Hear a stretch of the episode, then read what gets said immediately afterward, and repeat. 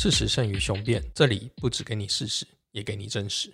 欢迎来到事实胜于雄辩，我是毕业雄。我是老熊精。哇，超级久没录音了，对呀、我这这个个打开机器都有一点不习惯。真的，哎，不过最近古今中外，哎，也不是最近，蛮久了 没没一个两个月前，一月 一月十五号上线，两个月前。啊，两个月前啊听说有偷偷的更新了一集。哎呦，对，嘿，对哦，好像在聊什么大学，就对了。哎，对，在聊四书，四书，哎四书是对《大学》《中庸》《论语》《孟子》哎。四书做了四本书，只做了一集，哎，没没，还在做，还在做，第二集还在做，不要这样吗？又又停了两个月，所以一年更新四书就是一没有没有没有，你知道这其实是一个就是有深意的行为哦。就是这样讲完以后，两个月大家也差不多可以把这是大学仔细的看完，看我自己都讲不下去了。好，我不想管别人节目的事情。好，既然你都讲大学了，我在想说，这种就是中国文化基本教材，现在年轻好像不太读。不要说不太读了，我觉得他们已经把它直接标签化的贴上了，就是讨厌，然后中共，然后这是呃，这是迂腐、封建、八股的，这是标签都贴的很满的。对，没关系，我最近也蛮常被贴标签。你应该一直都是满的标签，反正我现在被贴一个就是什么人类毁灭的标签。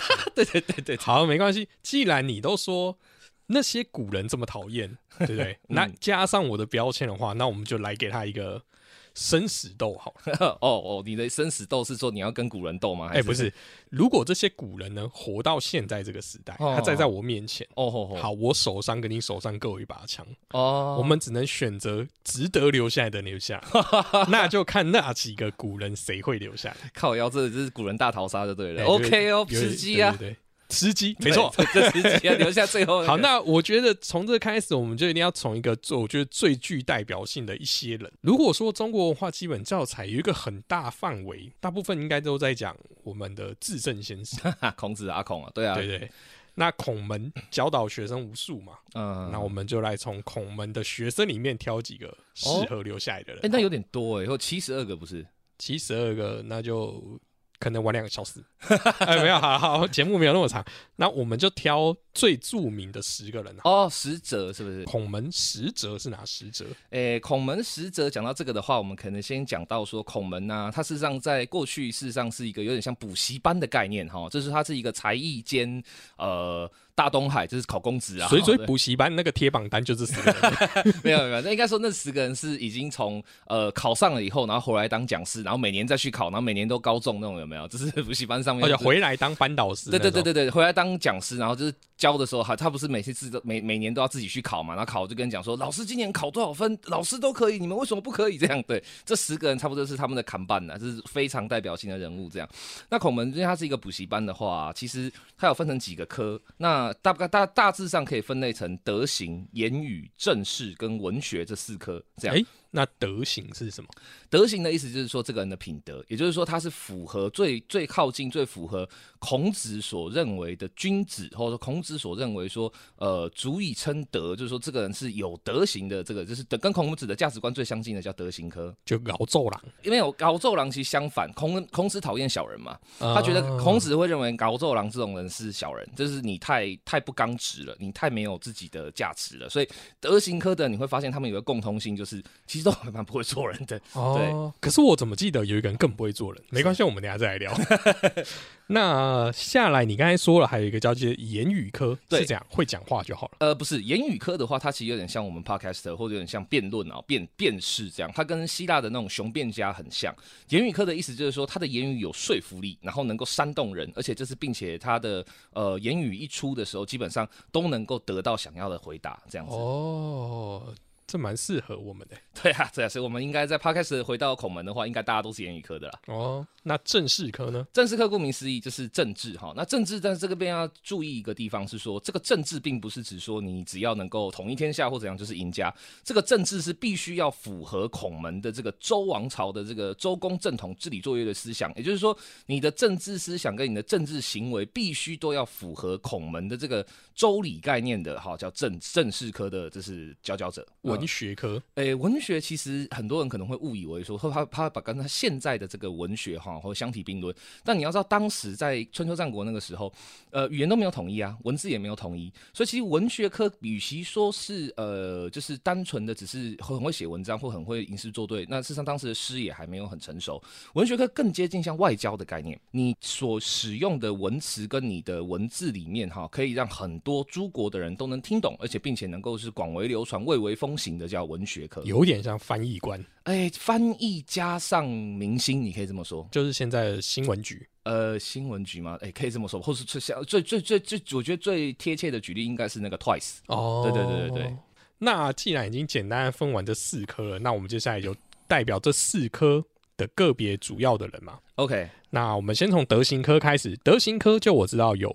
颜渊、嗯，闵子骞、嗯，冉伯牛，还有仲弓。对，那这四个你简单的说一下就好。好，颜渊的话，大家应该都知道嘛，雅圣不，那个傅圣，就是他是孔子最爱、最爱、最爱、最爱到爆炸的学生，但很不幸的，三十九岁就挂了哈。但是他就是一个呃，反正就是孔门模范生呐，这第一名，什么都第一名这样。好，那闵子骞的话是为什么德行第一呢？因为大家应该都知道那个二十四孝里面有他的故事嘛，就是他身上穿着棉袄，然后冬天很冷，然后就是其实棉袄里面塞的不是棉花，是芦花，那是因为他后母很想要赶走他。然后后来他驾车的时候就动到动尾雕，然后就是把车子弄到水沟去，然后他爸很生气，就一皮鞭打过去，就发现啊，你的衣服里面竟然是芦花，然后他就说啊，爸爸不要生气，你如果赶走妈妈的话，那我们三兄弟就没人照顾了，我就完蛋了。这样就是因为这个事情太有名了，所以说这是闵子骞，这大家都普遍认为说他就是个超级孝子这样。那那么孔门的确也是因为他是因为孝啊，所以才进了德行科。嗯嗯，那伯牛的话，基本上他这个人的技术其实相对的不多哈，我们只知道说，呃，冉家的三兄。弟都在十者里面，就是冉门三兄弟这样子。但是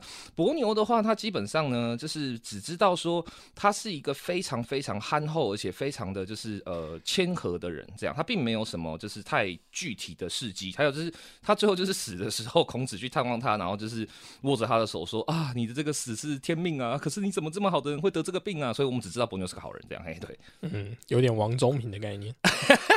哎，这个我就不好说了。对对，那重工的话，最后一个哈，他其实就是就是冉家三兄弟的第二个哈，就是重工。他这事实上呃，就是字重工，但他的名字其实叫冉雍。对，那冉雍的话，基本上他跟伯牛是同族嘛。然后就是他们呃，大家应该都读《论语》的时候有知道，这是有一个就是那个呃，伯牛跟就是那个重工，他们都是感叹说啊，我们是。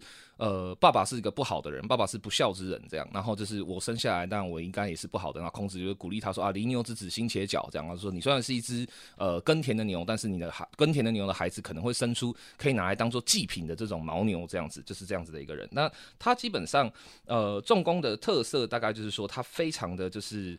呃，气度宽宏，他所以孔子对他的最大评价就是说，这个人可以当王，甚至是可以当王的程度这样子。那再就是言语科，OK，第一个最有名的这个就叫做宰我。对，宰我就是那个最有名，就是他就是呃白天睡觉嘛，就把宰宰我奏请，然后就是呃就是孔子就骂他说朽木不可雕也，就是那个宰我最不会做人的。对他真的还蛮不会做人的。那他竟然不在德行科？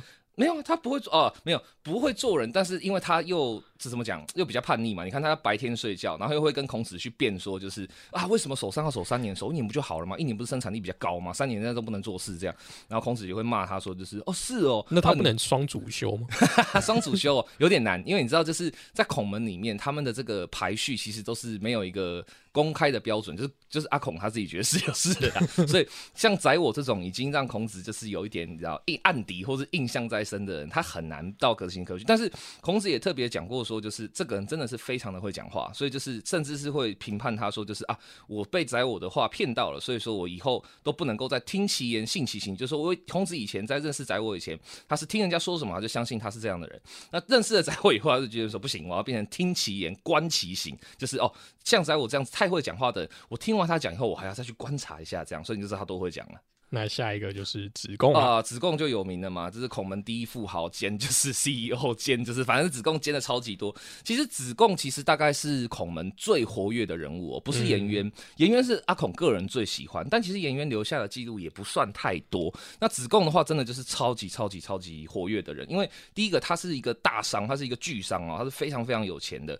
那第二个就是子贡，他事实上还就是在政治上跟是参实际的参与，他不是只有嘴炮而已，他实际的参与各国政治。哈，曾介入过就是魏国的一些政争，然后还曾经导致了就是越国去灭吴，就是勾践灭吴这个东西也是就是呃子贡这样造成的这样。那子贡基本上他除了在政治上跟就是孔门的经济支撑之外，那子贡还有一个最大的特征，让他会在《论语》里面出现率特别高。啊，因为子贡是商人嘛，那商人最最重视是什么？就是我能不能先知道一些情报？所以子贡常常会跑去问孔子说：“哎，老师，你觉得这个人怎么样？哎，老师，你觉得这个人怎么样？或是哎，老师，你觉得我跟他比怎么样？”所以子贡话特多，所以说他就是非常非常容易出现在孔门里头。嗯，你有没有觉得很像一个人？哎，该不会是我吧？哎，不是，哦，不是我，是我们那个阿管。阿管啊，没有啦，你可以把子贡跟阿管比，天哪，我觉得没没没有，你你先听我讲来嘛。嗯，第一个话很多。是是话多这部分超级多，嗯，他是商人，哎，是他是商人，对对？他也蛮会说的，当然说有很多种程度嘛。但我等于说，他算是一个能言善道的人呐。对啦，可是我觉得阿管的那种能言善道，其实比较不像子贡，因为子贡能言善道是很聪明，子贡很会拐弯问问题，因为子贡知道如果我直接问，我觉得那是每个人的讲话 style 不同了。哦，就是你，你不能只是说我我们我的意思说我不是照搬子贡，我只是说哦子贡这个样子或他做的这个行为的这个套用在现在我们大家最最知道顶流大概就是阿管的样子。我觉得，与其如果你真的要套用子贡在现代人物的话，跟阿管比，其实还是差了一截。我觉得子贡最像的人会是谁呢？我觉得会比较像那个，他比较像九妹。说实话，九妹就他也会犯错。然后他也会有说不清楚的时候，然后他也会有就是花椒的时候，但是他救都救得很漂亮。可是九妹他比较不像商人哦，这是区别。但子贡其实说实话，你看到他，真的你在古代看到他，大概你也不会觉得他是商人。因为孔门的学生都会很重视，就是你知道外形，因为他们认为说，呃，作为一个儒者哈，你第一件事就是你的外形要让人家舒服，你还在合理嘛。你外形就让人家皱眉头，就你心中很难起那种礼乐仁义之感啊。所以，呃，我觉得子贡如果跟跟阿管比的话，不大可不大可能。反正就是子贡他应该是一乍眼看上去是不会让他觉得是商人的。那到下一个正式科。好，正式科的部分的话，呃，第一个是冉求，冉求就是冉家三兄弟的最后一个啦。那就是也叫做冉有啊，因为他是一个叫子友，一个叫子我这样的，反正就是是冉家，不知道为什么都取这个名字。那这是冉求他的特色，就是说他为什么成为正式科的，就是呃头标之一，就是因为冉求他很会做生意，不是做生意，他很会搞经济啦。所以就是冉求他的最有名的一件事情，就是说他跑去跟那个鲁国的季康子哈去当家臣的时候。那他就是把就是。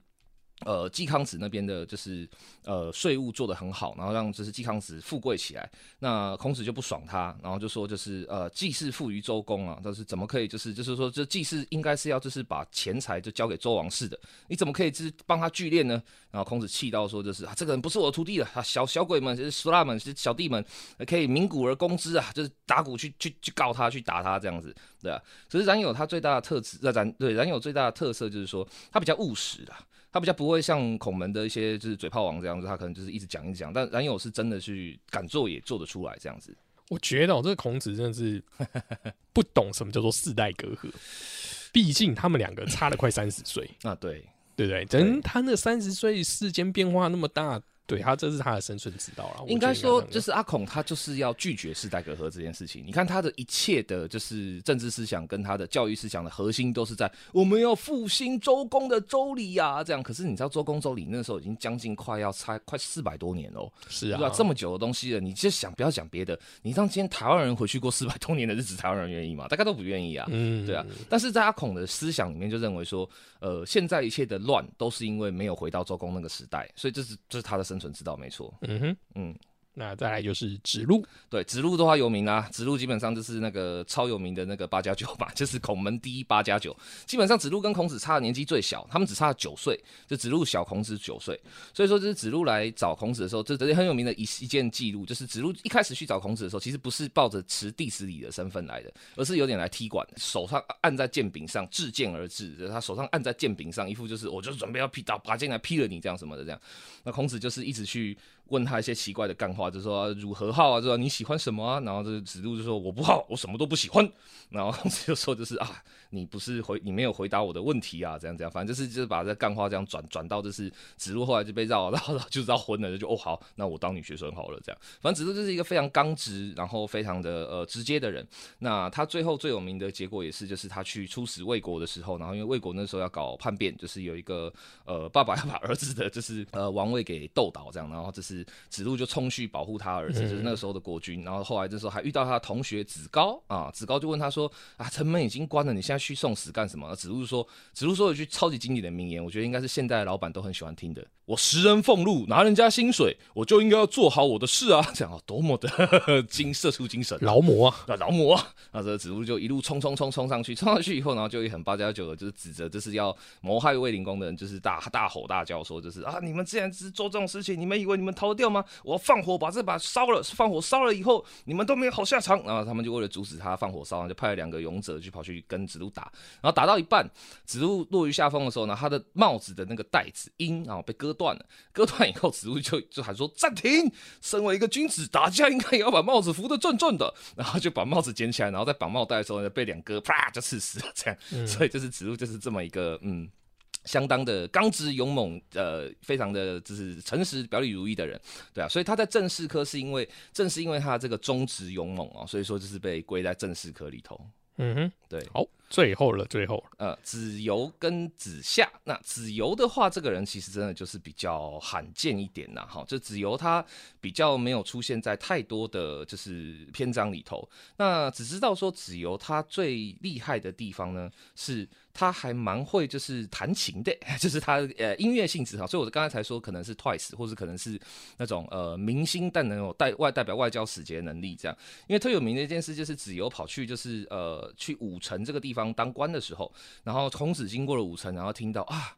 这边怎么到处都是弦歌之声啊？到处都是古琴这样咚咚的这种，就是非常祥和的声音。然后到处人民也都唱着，就是呃非常朴素典雅的歌，而不是那个时候孔子骂说哎靡靡之音的这种正位之音这样。反正就是到处都是这种一片祥和温和的起的状态这样。孔子就很高兴，然后可是还是要操一下他自己的学生，就说就是哎呀割鸡焉用牛刀啊，这是成语就在来的意思就是说哎治理一个这小小的五城，你怎么可以就是就是用这种大礼大乐这样去教？笑话他们呢？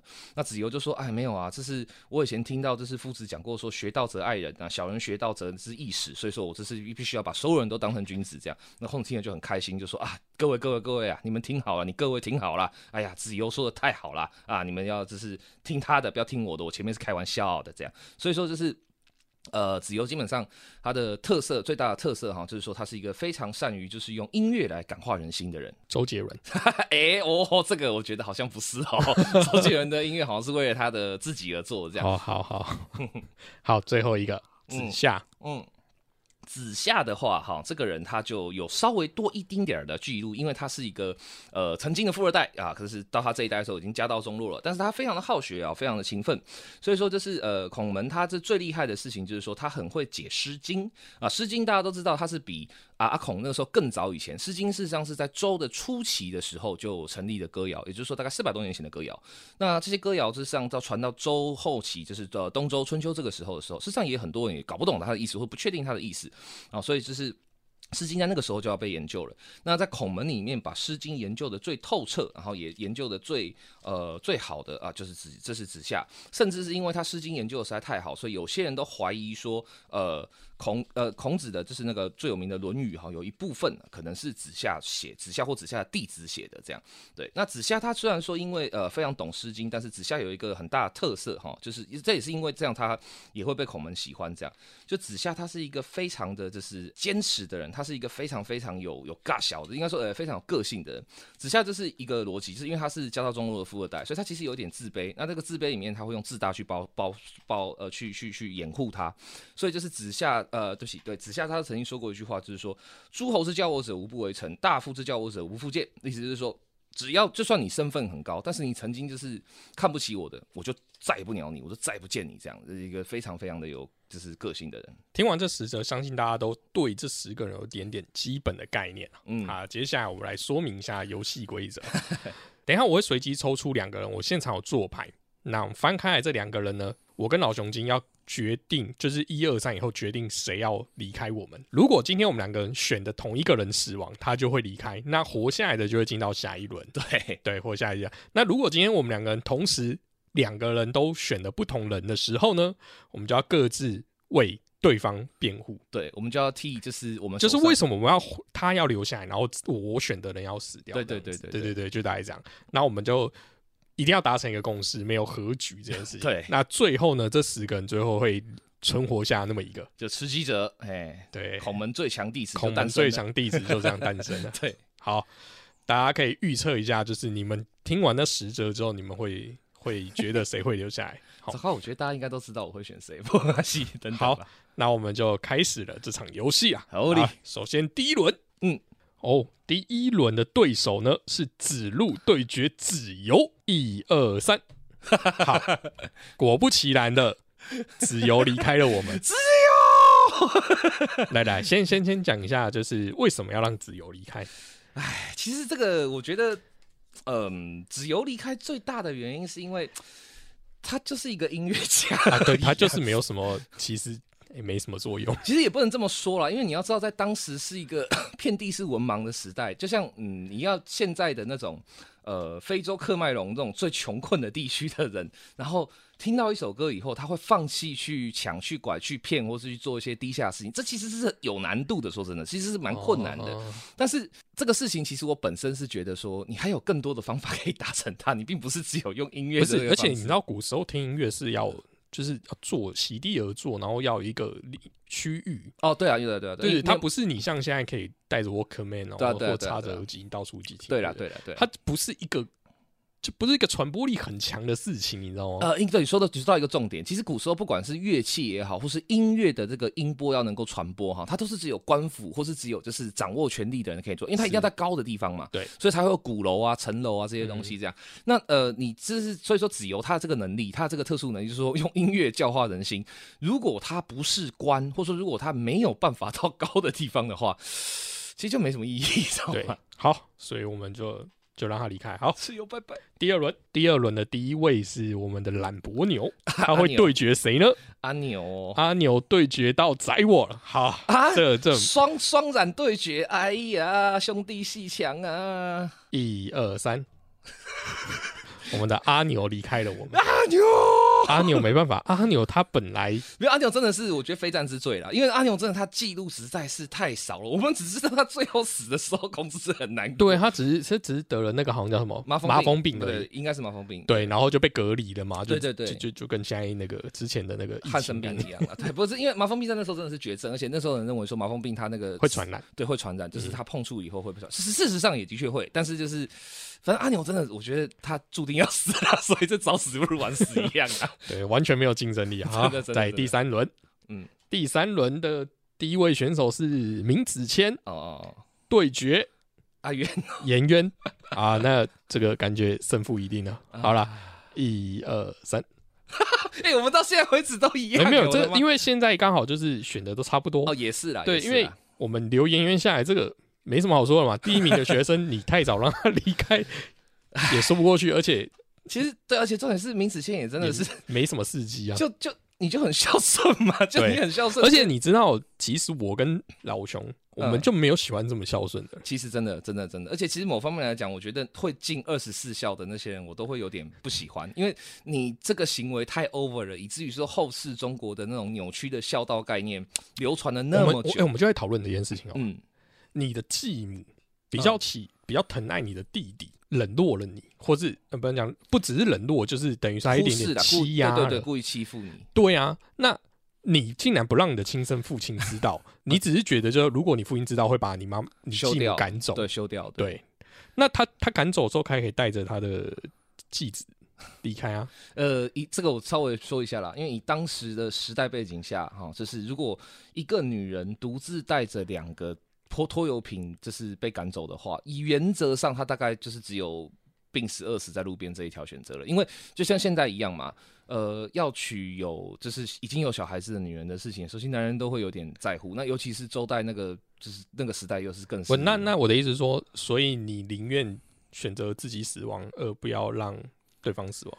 诶、他比较像是说他想要顾全大局。你你但是你那例如说你真的是被冷死怎么办？呃，我觉得明子谦没有那么笨啊，而且说实话，就是明子谦他就是把那个孔门的那个经典思想“大棒大棒讨小棒”呃大大棒对大棒讨小棒人这样实实实行的这样淋漓尽致这样。其实讲难听一点，我们说句最最重的话哈，如果明子谦真的那么笨的话，那即使他爸爸打破了他的棉呃打破了他的假棉衣，如花露出来的时候，他可不可以遮？他可不可以躲？他可不可以就是呃再再用别的方式搪塞过去？如果他真的那么懦弱的话，所以其实明子谦他有一定的心思哦，所以他是设局，也没有到设局啦。我觉得他比较像是洞察了人性，就是我我觉得明子谦事实上这个动作这个行为，他有一点像是他是给他的继母最后一个机会，就说对你今天这个事情哈，我我我我我保保不住你，但是我会再保你一次。那如果你这样子还在继续这样做的话，我觉得明谦不一定会那么乖乖的受死。因为如果他真的是那种迂腐到极点，不行，妈妈就是天，爸爸就是天的话，我觉得他在光在棉袄那一段，他就会继续忍下去，他不会不会露馅的，这可以可以可以可以不露馅啊，对啊，嗯，看来也不是个简单的人物。好，那我们现在剩最后四位对手，然后再来出动的是哦子子贡，哇哦，对决我们的。重攻，我靠啊！这个这个稍微有一点点那个没关系，但应该还可以。来啊，一二三，废话嘛，重工就离开了我们。重工，重工。因为其实这个真的也不用讲，就重工就是德行科，而且他的特色就只是说他为人很宽厚，就是他真的就是这种为人很 nice、敦厚、气度宽宏，所以这孔子就说哇，你这么。宽广的气度可以当王了，这样。可是这个你刚才那个选择不合理啊！你的人设不是一直仇富吗？我仇富归仇富，可是如果说我今天要带孔门这样一个群体，或者说我今天真的需要有留一个人为用的话，子宫当然是比较好用，对吗？对啊。所以，嗯，选郭台铭没有错。靠药。好，那最后两位选手了。哦，第一轮，第一轮最后两位，第一轮最后两位是我们的篮球哦，对决我们的子夏。好，来，等等等等等等，我下等啊，你要看一下，我稍微瞄一下，因为这实在是两个都太废了。不会不会不会，我不觉得有一个不会蛮不废的。一二三，哎呦，第一次分裂，还有我们有不同的立场。第一次分裂，来你先。好，我要替我要替替他辩护，对不对？对对，为什么他不能死？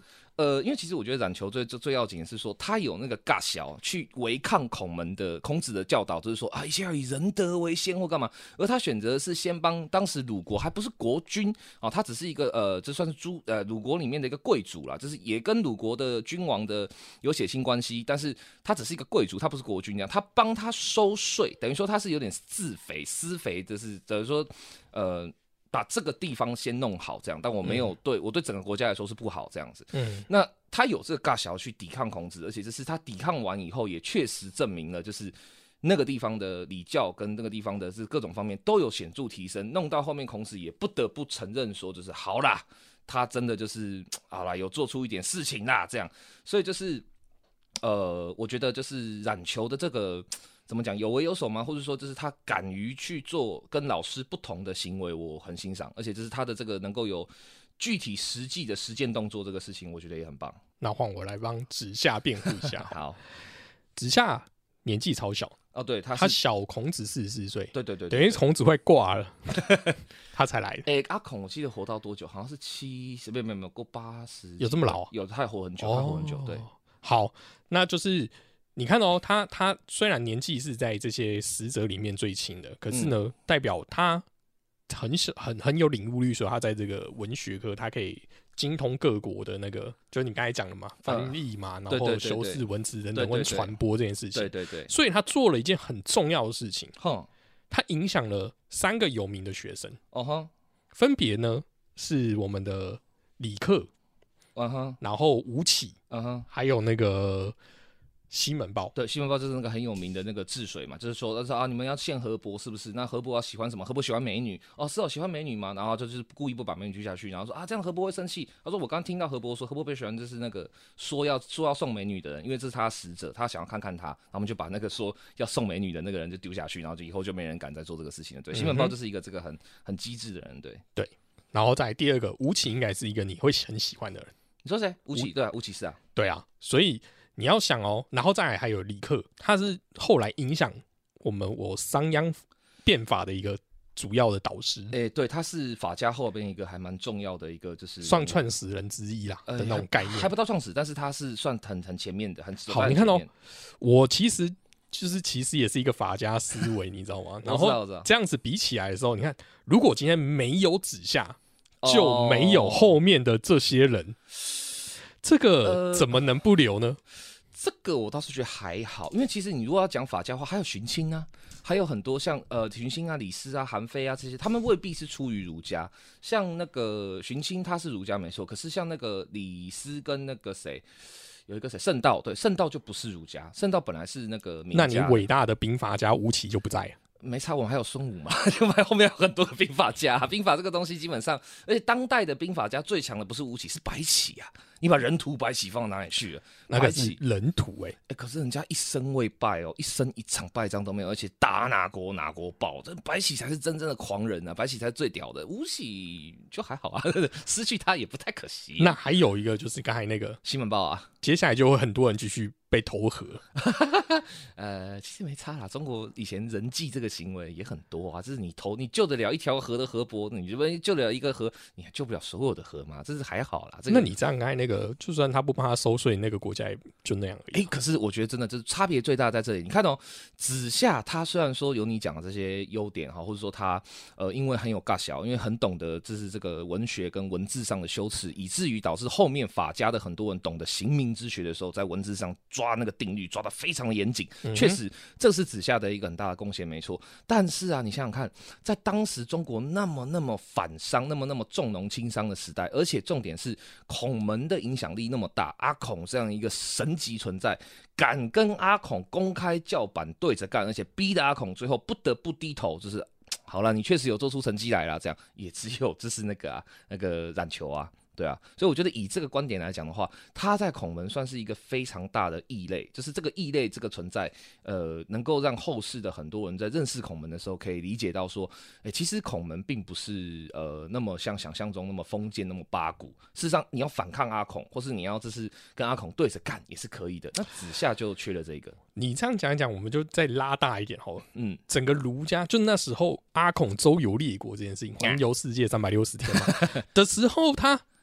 他也很多国家都不鸟他啊！是啊，是啊，是啊，所以其实不鸟孔子的人很多啊。你今天只是我的老师而已，我干嘛一定要都要听你的？难道老师就一定是对的吗？对啊。可是问题是在孔门里面，真的就是你如果敢不听阿孔的话，其实你很很难生存。你忘了我们刚才有讲那个啊？谁宰我啊？啊，宰我！宰我！对了，他也是有一点跟阿孔对着干，可是他最后也是靠他的言语的力量把阿孔说服啊。阿孔也是觉得说。好了，你真的是蛮能讲的，而且就是啊，你真的是在某些方面来讲，你的那个辩才也是很无碍，尤其是讲那个一年跟三年手。所以你你的你的篮球就不是这么独一无二，对着干的人多的是啊。你这么一说也是啊，而且其实子路也蛮常跟孔子对着干，只是子路最后都会道歉就是了。是啊，对。好了，你这样讲也对，就是他其实并没有。所以你只是你只是一个就是哎，我们来告诉后人说，哎，我们孔家不迂腐，我们是可以就是接近。阶级抗衡的，怎么可能？就是就只是这样而已嘛。他只是一个哦，曾经有一个人做这些这这样子的表现而已，对不对？但他也只是治理了一个小地方而已啊，让那小地方的税收，哦，他他也没有改变整个大大的江山。可是我们刚才提的那个那几那那些人，他教导这些学生，影响了后世很多东西啊。哎，你这么一说，我觉得也对。而且重点是说，子夏他其实最大的贡献，我觉得还有一个，就是你你刚才讲的一个。好了，你说服我了，我觉得可以把那个 篮球干掉。可是就是我讲一下为什么我被说服了哈，因为除了刚刚讲到说，哎，其实宰我也有，这是呃敢于反抗阿孔，他不是唯一的模范代表，这是一个原因之外，另外一个很大的原因是因为，倒不是子夏他的学生会有很大的贡献或怎么的，而是因为我觉得他子夏在刚刚我讲就是我支持这个孔门可以有比较有尬小，比较有。呃，不同的心态的人这件事情上，其实你这样一讲完以后，然后刚刚这样一对比完之后，我突然发现一件事情，就是说，严格来说，其实子夏做的比冉求还要过分。因为子夏，你看嘛，他是一个很就是非常有尬小，就是说你曾经侮辱过我，或是曾经看不起我，我就不跟你相处这样。那阿孔就是一直劝子夏说，你要懂得恕啊，你要懂得宽恕之道啊。其实子夏也不鸟他，说实话，子夏也没有太甩他，就是哦是哦宽恕哦，不就很棒棒这样。可是我就林北我就是这样子，所以你对你这样讲下来的话，其实对了，就是两个所有的条件列比下来的话。对了，我好，那篮球走了吧，篮球好拜，，那我们就恭送篮球了。球球拜。好，我们就留下来这第一轮到第一轮留了五个啊，五个五个，，嗯，所以会有一个种子选手，对不对？对，会有一个会是种子，对，那我们就先把种子选手抽出来，好，好，我把种子选手放在旁边。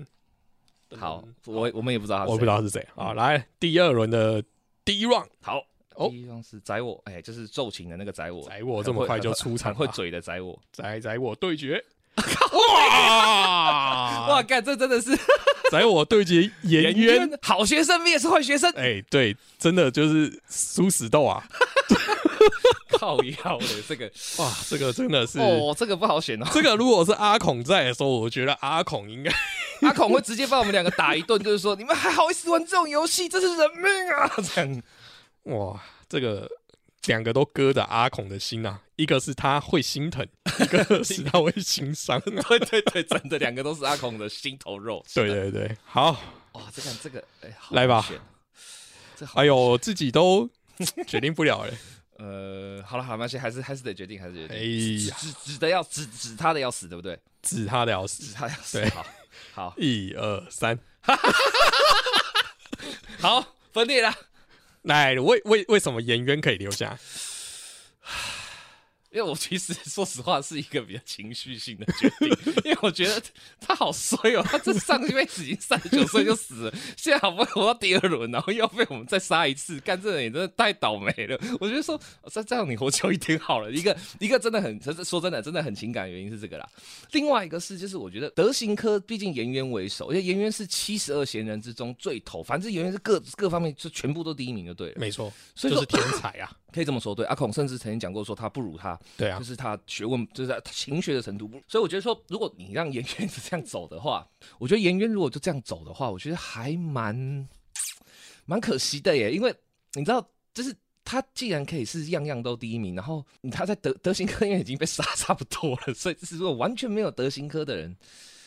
好像怪怪的，你知道吗？就觉得说这这太太太太不哦，你这个是从那个就是大方向去看这件事，对对对可是水会只会留一个啊，所以你不管哪一颗都有机会被灭门啊。你这样讲也是啊。好，那你说说看，你为什么会想要留宰我？哎，一定要留宰我啊！为什么？没有宰我何来 Podcaster？没有啦，不会啦，后面还有很多纵横家，你把抒情张力放哪里可以？啊，不是啊，因为我觉得宰我这件事情，虽然就是他被阿孔骂，嗯可，是事实上啊，你看哦，他说他那个早上睡觉这件事情，对对对对，他早上睡觉的时候，真的是他本身想睡觉吗？哎。还是他其实是在做一些预警的动作？预警，什么叫预警？就等于说，你看我们刚才说孔门很多学生嘛，啊，他宰我就是比较前一批的学生，哦，那就是又比较有名，然后呢，他就会觉得，哎、大师兄上课睡觉都会被老，就会被老师骂，哦，对不对？那我们接下来只要一点不 OK，老师也会骂我们，所以大家皮就会绷紧，有点杀鸡儆猴的概念。对对，所以你觉得这是宰我替孔子演的一出戏，还是当然啊，哦，是他是体？谅老师哎、就是你看他哎、你要想一个班坐七十二个人，阿孔都老人家，他讲话能多大声？所以你看哦，我们以前坐在教室里面六十个人，老师都要麦克风，阿孔没有麦克风哎、那所以如果假设七十二个学生坐在那边的时候，是不是请全神贯注的听阿孔讲话？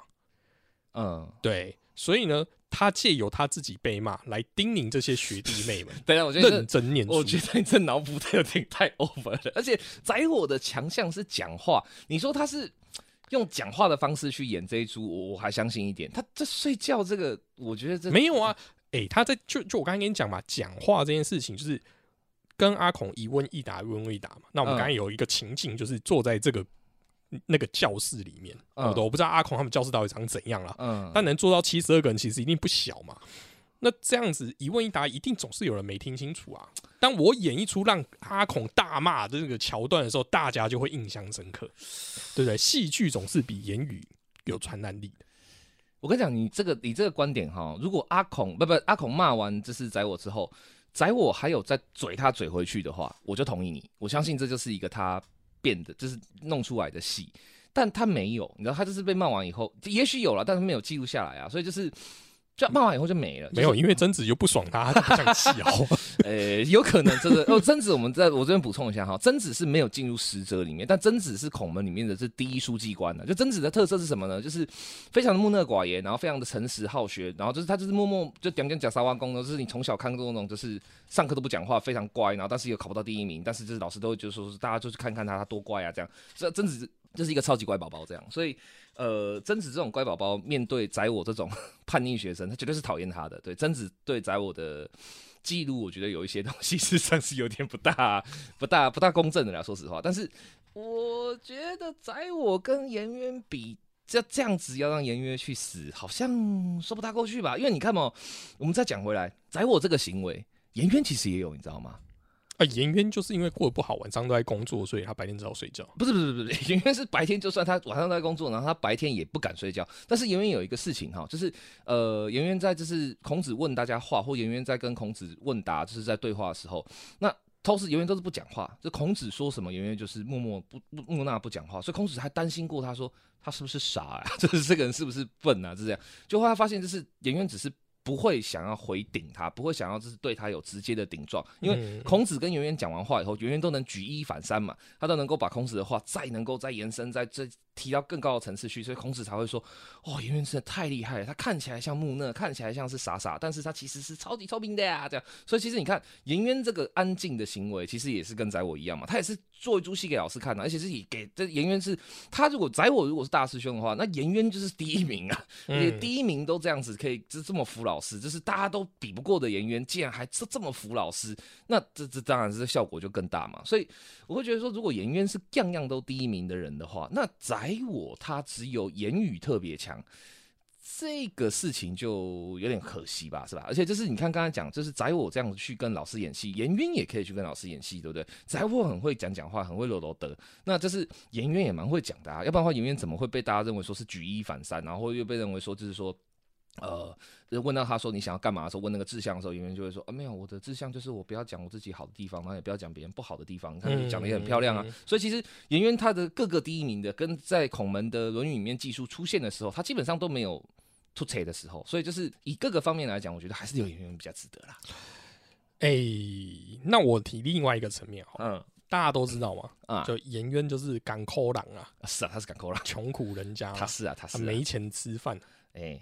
嘿，就只能吃一瓢柿一壶饮，一单是一瓢哦，一单是一壶饮。对对对，啊，你人生都这么痛苦了，早点离开不是很好？靠，要不是这不能用这个来讲啊，就是他人生痛苦归痛苦，可他也没有想要早离开啊。因为颜渊有跟孔子讲过嘛，就是说，这是呃，就是他刚讲过说，就是呃，孔子问他说，就是不要在战乱的地方啊，在这样的地方很危险呐，然后就是你不要让我担心啊，然后颜渊就说。老师没有死，学生怎么敢死呢？你如果我死了，你会多伤心？看他这这他他并没有，只是觉得说啊，我活得好苦，还是让我死算。了。这是老熊经常会这样讲，就是演员没有啊。所以就是你这样子让他判死刑，这样子阿孔也不开心，演员也不开心，不行啦。哦，好了好了好了，事实上，我其实也蛮想让演员留下来的，因为我觉得。做人的真的能做到这样，是真的不错啦。因为我很常就会讲嘛，我一直都很强调，觉得修身齐家这件事情，你把你自己顾好，天下就太平。这是我的论点。某方面来说，你看演员也很厉害啊，他吃这么少，喝这么少，但他还是可以活到三十九。我觉得一般人呢，一般正常人类，你要每天一单是一瓢饮的这样活着，你活到三十九，给我试试看。我不大现在其实流行断食，我觉得这是有可能。好，好，我们就先让演员留下来。OK，OK，OK。这这一轮玩太久。好，最后两个选手。好，第一个出场的是我们的 子夏。子夏，OK。第二个出场的是我们的子贡。哦，这个可能就没什么悬念了。这个我也觉得没什么悬念，说实话。好，一二三，子夏拜。这真的不用讲啊，因为子宫真的太活跃了。我不是这样讲，子宫真的太活跃。所以我们刚才的那个是子路哎，种子选手是子路，可是他还是要回来哦。所以哦，对对对，他还是要回来，他还是要回来。对，好。倒数第哇，接下来果然这三个就是强劲的对手。这这前三强了，前三强没没有什么，没什么，没什么悬念。这三个真的都很没有意外啊。对，这三个真的就是孔门使者里面大概是大家最知道的三个了，真的。而且没有，就是没有那个叫做，你看你这样讲，在我第四名，嗯，对不对？对对，在我第四。所以事实上就是他他没有悬念诶，就是。他没有在那个第一轮的冠亚军就直接互 K，然后 对，对对对，哎、看来孔子真的有保佑。哎呦，好，所哇以哇哇哇哇，准决赛的第一轮选手是我们的颜渊又再度出马，嗯，对决我们的子路。我看，这个哈，我觉得很也很煎熬啊。哦，这真对我来讲超煎熬，这真对我来讲超煎熬，这煎熬到爆开了，我的妈！好了吗？好，好，来一二三，哎呦，对，颜渊拜拜。毕竟我上一轮就已经不想让言论留下来了。哦，也是啦，也对啦，对啊也对啦，也对啦，奶奶说说你心中的子路，因为你知道子路在老熊金星的老熊金星其实是一个跟子路很像的人，就是我我自己觉得啦，我我是跟子路很像的，我就是一个很刚直，然后非常非常的容易把情绪写在脸上，然后也不大会隐藏，然后也非常的怎么讲，有很强烈的情感，但那个情感很多时候会被人家笑成傻，就像你知道子路这样子的人呢、他其实在各个时代都有，可是无一例外的都很惨。他从来这种人，我们老熊金跟子路这种人，从来就抵抗不过时代的黑暗，或者说人性的狡诈。所以其实小熊星对子路是非常偏爱的，就是会觉得说他就像是我自己的半生，或者说他就像是最了解我的人一样，所以我实在是不忍心把他杀掉。嗯，好，我们最后两位选手，一个就是子路，一个就是子贡，嗯，有两科灭门的，对，两科灭门的德 德行，科跟文学科我觉得这两科真的没什么用啊。其实就是 啊这这两科其实就是比较象征性啊，对，就有点像你现在看到哲学系科，但哲学系比较麻烦，就是对，就是类似这样，对，不敢讲，不敢讲，真的不敢讲。好，我们留下来剩言语课代表子贡，还有正式课代表子路，直接来啦。嗯，好，知道的那个你要离开哦。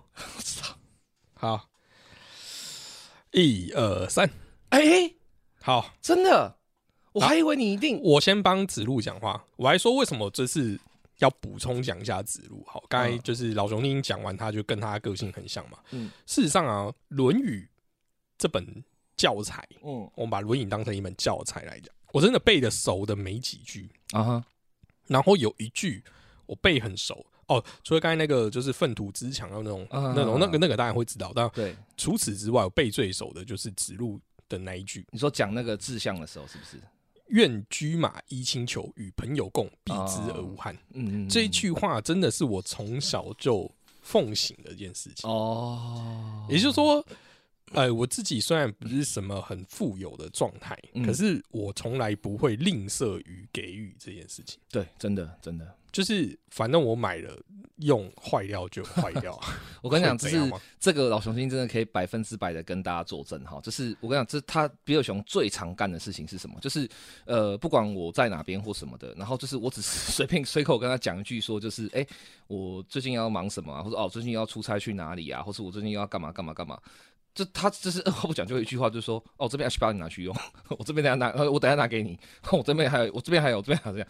他真的是就是从来就不会对自己的东西有任何的可惜这件事情，这样。对啊，就是因为我觉得你买的那个东西，它就要产生它的价值嘛。嗯嗯嗯，那如果今天我是闲置哦，如果说今天我要用，当然就是我会跟你讲我要用。对对对。但如果它是闲置的，我觉得那没什么啊，就是就借你用啊。那如果坏了，那我觉得那就是那个东西它的命。哎、真的真的，而且我跟你讲很好玩，就是我后来有一次，呃，就是有大概前年对前年的时候，我真的跟比尔熊借了一套那个 H 八，然后后来那个 H 八不知道为什么，就是我哇想起来，因为它的那个脚架有点松，结果我就把他的那个。喷麦防喷麦的那个麦罩弄断了，然后那时候很挫塞，然后就靠，然后就用很蠢的方法，用土炮方法，用强力胶把它粘起来。但我也是很诚实跟他讲说说对不起，我把这个弄断了这样。那就他就完全没有任何不高兴，就东西就是要弄坏的，没差吧？嗯，真的没什么、啊，真的没什么这样。然后就是我那时候就觉得哦，还好还好，虽然那也不是多贵的东西啊，但是我就是觉得很不好意思这样。但他真的就是，你知道，你完全分得出来，你真的把一个人东西弄坏的时候，他是有一点点不高兴，然后很不高兴，还是你其实是真的分得出来的。他是真的是完全就是古井平波，就是哦，完全没事啊，这样。对啊，对，因为为什么要这样讲的原因就是，我觉得大家都会讲嘛，就是像恐怕他没有讲，就像颜渊这样好了，没有身外之物。哦，对对对对对，就是颜渊是没有身外之物的嘛，嗯他也过得很开心啊。嗯就是他在孔门那边念书，他就很开心、啊。嗯那我觉得子路也是一样的意思嘛，就是等于说他他觉得就是哦，我有能力赚了点钱，我买了点东西，嗯别人有需要，我分给他用，我自己就很开心。那个东西不一定要在我自己身上使用。哦，对，那像我这就就就爱买东西嘛，但是我买了，如果我真的发现没有用，事实上我给大家用无所谓嘛。其实这个真的是你刚刚讲到一个很好的点，就是这真的是子路跟子贡之间最大的一个差别。其实子贡也很慷慨，因为你想想看，他这么巨富的人，啊，他而且他是不缺钱，他不只是不缺钱，但是子贡的慷慨事实上是有条件的慷慨。哦子贡他是商人，所以对他来讲，其实他会太，这也不是他的错。事实上，他这样的想法，或者说他这样子的一个心态，在现代这种资本主义社会，反而会被认为是好的、是对的、是聪明的。嗯，子贡去借人东西，或子贡去支援人东西的时候，他会认为这是投资，他会想要有回报的。哦他会想要有回报酬率的。那子路去帮人或子路去助人或怎么样的时候，他是不大想要有回报的。呃，子贡他，你看他这是有一个很有名的故事，就是说，就是《吕氏春秋》的茶为篇里面有说，就是说，呃，鲁国有一个法律，就是说，只要有能够赎出，就是在其他国家被当成奴隶的鲁国人，就可以向鲁国政府去领那个赏金。那子贡有一次就赎出了一个在国外当奴隶的鲁国人，然后他就不领赏，他就是用这个方式去表示说啊，我是行善不欲人知啊，我是就是纯粹的善意这样。嗯那孔子就觉得说你这样做是不对的，因为你这样做，事实上你不领赏，大家就会觉得哦，那我也要这样做，就假掰之风就起来了。那假掰之风起来，没有实际的利益的时候，其实大家反而不会去救人，因为反这这这矛盾啊！为什么就是一定要有好处才能做好事？对，可是事实上，在当时，你要想，当时是一个遍地文盲的时代，没有好处，然后你要去冒险去营救一个被当成奴隶的人，事实上你要付出的代价很高哦。你不管是出钱、出力，或是各方面，是危险的。它就有点像是你现在要去塔林巴里面去，哦，不是啊，那前阵子 Bump 也做这件事情啊，哦，对啊，对啊，对啊，对啊，那他就被人家，你懂吗？我的意思是说，这个时代也很奇怪，就是为什么要跟老孔那个这么多年以前的那种观念一样，就是有很多人他纯粹就只是觉得他有能力而做。对，我们就有有一句话叫“施比受更有福”，我觉得我有能力做我就做而已，我也不见得真的是为了什么。可是这个社会的价值观就会去引导，就是说，哎、你背后一定盘算着什么？应该是这样讲。我觉得他呃，这个东西事实上并不是阿孔的时代或是 我们的时代的差别，而是说这个是一个人性的弱点啦。因为你要晓得，多数的人他在做事情的时候，我觉得都是其实会到一些目的是正常的。那这个目的不管他是，比如说他，我就是像你刚刚讲说，我就是单纯想行善啊，其实它也是一种目的。行善的背后又分成多少种心理行动呢？也许会是啊，我想积阴德，我其实有点怕，嗯或者说就是啊，我想让人家觉得我很好，我是个好人，那这是名嘛？那可能有的人心态上是觉得说，没有，我就觉得就是做善事我会很快乐。那你要自己的快乐，难道也不是一个目的吗？嗯所以说，嗯其实我觉得阿孔会这样子讲哈，他当然这个我不确定他是不是真的意思，因为这有点深层。但是就是我觉得，呃，他这样讲的是为了不要去抵抗人性，因为嗯人性事实上到最终很容易都还是是目的论的。那尤其是在一个遍地文盲跟还没有足够的富裕，你看那时候是资源是很相对缺席的。你看阿孔要吃个姜都那么困难，对不对？所以就是。呃，在那样子的一个时代下，一个不是那么富裕的时代下，呃，人如果没有这些诱因或者说这些目的上的驱动的时候，我觉得其实很容易会真的是会坍塌，你会你会就是觉得说算了，无关跟我无关这样。所以后来子路去救了一个溺水的人的时候，然后那个那个人就送了子路一头牛，那子路就收下，子路就是很很很痛快的收下，说好谢谢你，我收下这样。那我觉得这种行为事实上就是子路跟子贡不同的地方。如果今天呢、你会选择一个他身上有一百块，嗯但他愿意分你一百块，好，不要讲一百块太多，他身上有一百块，但分你九十九块的人，嗯还是他身上哦嗯有一万块，嗯但只分你九百块的人？嗯，前者啊，前者当然是比较比较比较比较。也就是说，，你看到、就是有有一些 YouTube 也拍过一些实验影片，就是、嗯就就等于说，他拥有越少的人，嗯他其实越容易愿意分享分享。嗯哼嗯哼，嗯，我要说的是，等于说，你看、哦，如果今天是子路跟子贡比的时候呢，子路事实上他虽然有做官，但他没那么有钱，嗯，对不对？可对子贡来讲啊，就是这些捐献可能对他来讲是九牛一毛，对，可对子路来讲，一件球衣嗯可能是他一两个月的薪水，嗯，可能他都愿意借给别人。所以呢，我觉得当当一个人啊，他知道他拥有的并没有世俗来讲的富裕，嗯可是他却选择了分享的时候，嗯嗯嗯。他的内心是更富足。呃，我我我同意这个说法，但我还可以再追加一个东西，就是说，我觉得子贡，刚刚我们举的那个子贡救了鲁人的奴隶，然后不不给啊不领赏金，然后子路救了一个溺水的人，然后就是拿了一头牛这件事情哈，我觉得我觉得子路事实上是一个相对来说是这明白痛快的人，你知道吗？他没有想很多，他真的就是你如果要知道你刚刚讲的说最纯粹的善意的话，是子路，对他只是没有去特别想说我救你要什么，所以你送我什么，其实他送他一头牛。送他一坨牛毛，或送他一坨牛粪，我觉得指路都不会差太多。就是哦，好哦，那谢谢，OK，好拜。这样，那这样子的人是可爱的。那我们这种人，这种这种单纯跟纯粹是呃，不管在哪个时代都很让人感动的，都会让人觉得说，就是哇，这真的是人。所以你看，如果这个世界只留下子路这一类人的时候，嗯，每个人都彼此分享，跟彼此拥有自己世 世族的东西，嗯，那。马克思就不用出来了。对啊，对啊，我们就推倒了资本主义。对啊，可是问题是，这个世界对指路这种人的代价，这的的下场都是几乎都一样。所以没关系啊，是我替他留下他，我替世界留下了他。哦，没有他不会再遇到其他人了。多好！你看 这个，今天这个游戏大圆满结束啊！对，子路吃了鸡，然后从此以后这个世界就只有子路了。对，这个世界只剩子路了，好像有点悲哀哦。突然觉得讲一讲，突然觉得一阵悲凉。没了，我觉得说真的，我们退一万步讲哈，我们还是拉回我们的雄辩的理性立场。其实，如果这个世界只剩下子路的话，也是一件蛮可怕的事。说到处都八加九，对，一个是到处会很容易会有争执，因为子路跟另外一个子路绝对也会不合的，一定也会觉得说，你凭什么当老大？我才是，你是子路，我也是子路，为什么你是老大，我不是？一定会有这个问题。对，就是子路这样子的性格的人，单纯是好，然后就是纯粹也是好，但是相对的这个单纯跟纯粹背后。他就会很容易缺乏一些缓冲，或者说缺乏一些就是事缓则圆的能力了。那子贡在这方面刚好是他的绝对绝对对比值，子贡就是一个超级有办法去搞这种花花肠子这种非常非常细腻的东西的人。这样，所以其实严格来讲啊，我觉得最理想状况事实上是到倒数第二轮的时候，就是这个世界上留下了子路跟子贡，那也许会比较好，但。